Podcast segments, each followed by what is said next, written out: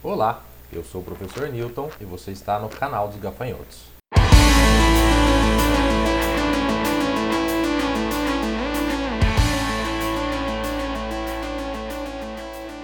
Saudações, gafanhotos! Hoje nós vamos falar sobre dor.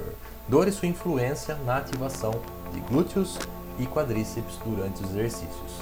O nome do artigo traduzido é Diferenças na ativação do músculo do glúteo e quadríceps durante exercícios de sustentação de peso entre indivíduos do sexo feminino, com e sem dor femoropatelar. Escrito aí por Neil Glaviano e Susan Saliba.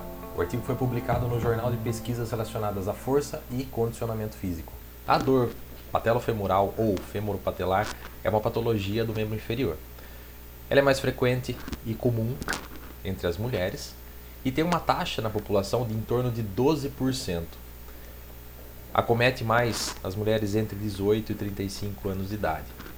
Embora também ocorra nos homens, tá? Mas a ocorrência em mulheres acaba sendo quase duas vezes e meia maior do que em homens.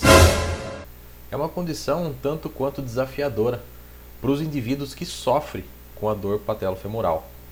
Frequentemente eles apresentam dor, mas também é, uma função diminuída e funções e modificações em níveis de atividade.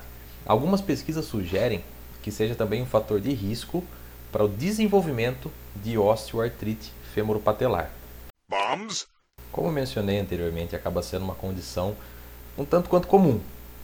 São déficits clínicos relacionados à fraqueza de glúteos ou quadríceps, alguns músculos específicos, obviamente, do quadríceps. Então, intervenções focadas em fortalecimento dos músculos do glúteo e do quadríceps são a parte é, onde devemos focar aí no tratamento conservador. O trabalho de fortalecimento, visando o treinamento resistido, seja com sobrecarga externa ou não, é importantíssimo nesse caso.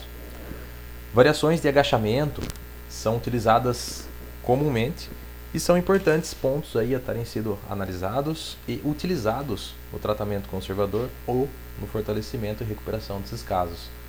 Os exercícios podem ser benéficos, pois eles visam tanto o glúteo quanto o quadríceps e também imitam o movimento funcional, aquele utilizado aí no dia a dia. Nesse artigo em questão, eles utilizaram de eletromiografia de superfície e foi coletado dados para o glúteo médio, glúteo máximo e quadríceps, focado aí no vasto medial oblíquo e vasto lateral.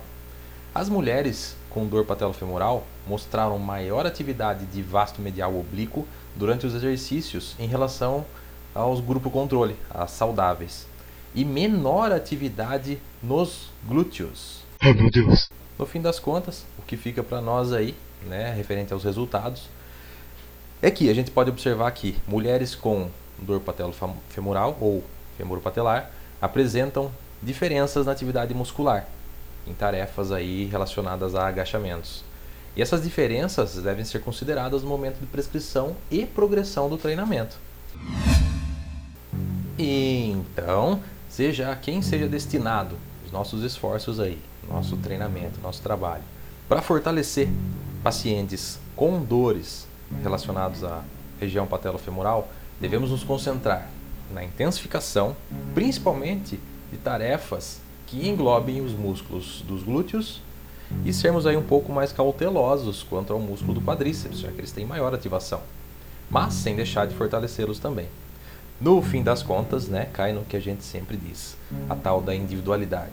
Devemos estar cientes aí dessas condições, dessas diferenças ao trabalhar com pacientes com e sempre pensar em uma boa progressão pedagógica do exercício de forma geral mas sempre individualizada, já que cada indivíduo conta com uma vivência, capacidades e diferentes limitações. E aí, professor, como anda seu treino?